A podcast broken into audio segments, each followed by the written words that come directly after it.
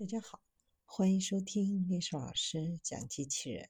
想孩子参加机器人竞赛、创意编程、创竞赛的辅导，找历史老师。今天历史老师给大家分享的是太阳能电池加持蟑螂机器人，可实现完美远程无线控制。有团队设计了一个用于遥控机器人蟑螂的系统。系统配备了一个微型无线控制模块，由可充电太阳能电池供电。尽管是机械装置，但超薄的电子设备和柔性材料使昆虫能够自由移动。研究人员一直在尝试设计半机械蟑螂的系统。部分机器帮助检查危险区域或监测环境。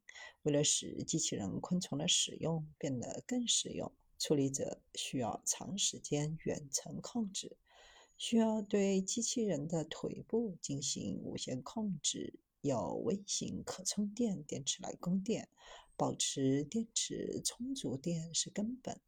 虽然可以建立充电站来为电池充电，但返回和充电可能会破坏对时间敏感的任务。最好的解决方案就是配备一个板载太阳能电池，可持续确保电池保持充电状态。但所有这些说起来容易，做起来呢？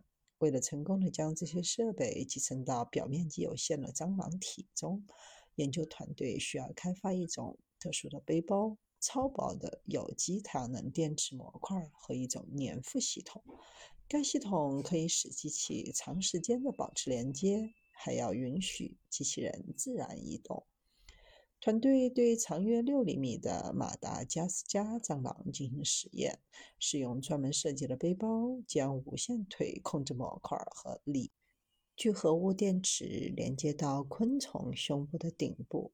该背包以模型蟑螂的身体为模型，采用弹性聚合 3D 打印，与蟑螂的曲面完美贴合，使刚性电子设备能够稳定地安装在胸部一个多月。0.004毫米厚的超薄有机太阳能电池模块可以安装在蟑螂腹部的背侧。安装在蟑螂身体的超薄有机太阳能电池模块实现了17.2毫瓦的功率输出，比此前先进的活体昆虫能量收集装置的功率输出要高出50倍以上。这种超薄且灵活的有机太阳能电池是如何附着在昆虫身上，确保活动自由，都是必须的。在仔细检查蟑螂的自然运动后，研究人员意识到腹部改变了形状，外骨骼的部分重叠。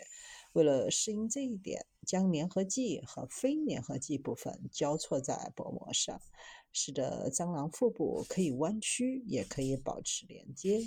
当测试较厚的太阳能电池薄膜时，或当薄膜均匀附着时，蟑螂跑相同距离所需的时间是原来的两倍，并且在仰卧时很难自行翻正。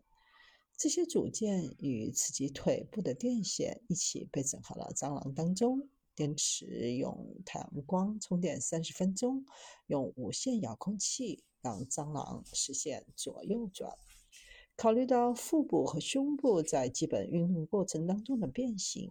胸部的刚性和柔性元件的混合电子系统和腹部的超软设备是专门针对机器蟑螂的有效设计。